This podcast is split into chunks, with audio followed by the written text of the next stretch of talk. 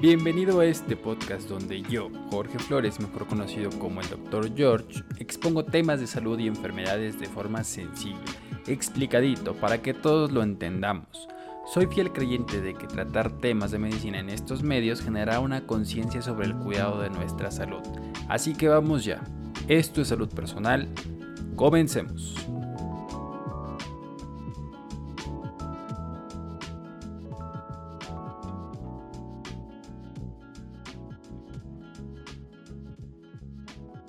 Hola, hola queridos seguidores de este podcast. El día de hoy te traigo un episodio muy importante de concientización sobre un tema de salud mundial que está dentro de los Objetivos de Desarrollo Sostenible que la Agenda de las Naciones Unidas tiene como meta cumplir para el 2030.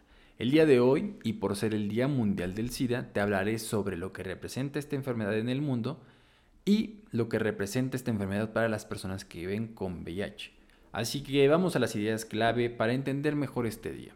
Cada año, el 1 de diciembre, el mundo conmemora el Día Mundial del SIDA. Este día, gente de todo el mundo se une para apoyar a las personas que viven con VIH y recordar a las que han fallecido por enfermedades relacionadas con el SIDA.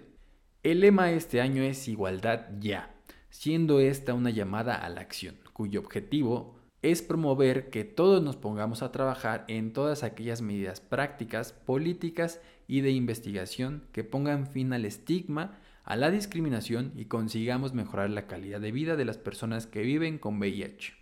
El Día Mundial del SIDA ha sido el primer día dedicado a un tema de salud en todo el mundo. Sin embargo, las cosas no han cambiado mucho desde entonces, ya que actualmente y con datos de la Organización Mundial de la Salud, en el mundo viven 38.4 millones de personas con VIH.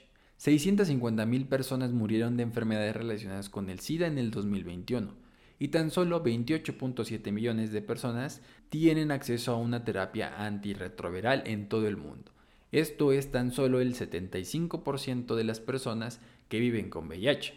Algo alarmante es que los nuevos datos de ONU-SIDA sobre la respuesta mundial al VIH revelan que durante los dos últimos años del COVID-19 han generado un retroceso en el control de esta epidemia, ya que los recursos se han reducido, las políticas de salud se han concentrado en la atención principalmente de COVID y esto ha llevado a que durante la pandemia 1.5 millones de personas se hayan infectado de VIH. Esta fecha para las personas que viven con VIH es una oportunidad muy importante para alzar la voz y hacerse oír sobre los temas importantes que afectan a su vida. El Día Mundial del SIDA sigue siendo tan importante hoy como cuando empezó y continúa recordando a la sociedad y a los gobiernos que el VIH no ha desaparecido y que tampoco se ha encontrado una solución. Al día de hoy es fundamental aumentar la financiación para la respuesta al SIDA. También es esencial que la sociedad en su conjunto tome conciencia de cómo el VIH afecta la vida de las personas que viven con esta enfermedad para que de este modo podamos poner fin al estigma, a la discriminación y consigamos mejorar la calidad de vida de las personas que viven con VIH.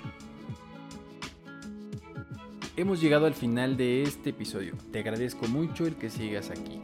Por lo mismo te pido que me ayudes a compartir este episodio con tus amigos y conocidos para que esta información llegue a más personas. Si tienes algún comentario o duda sobre algún tema en específico, envíamelas a mis redes sociales en Facebook, Instagram o TikTok encuentras este podcast como Salud Personal. Yo soy el Dr. George y hablo personalmente de salud. Hasta la próxima.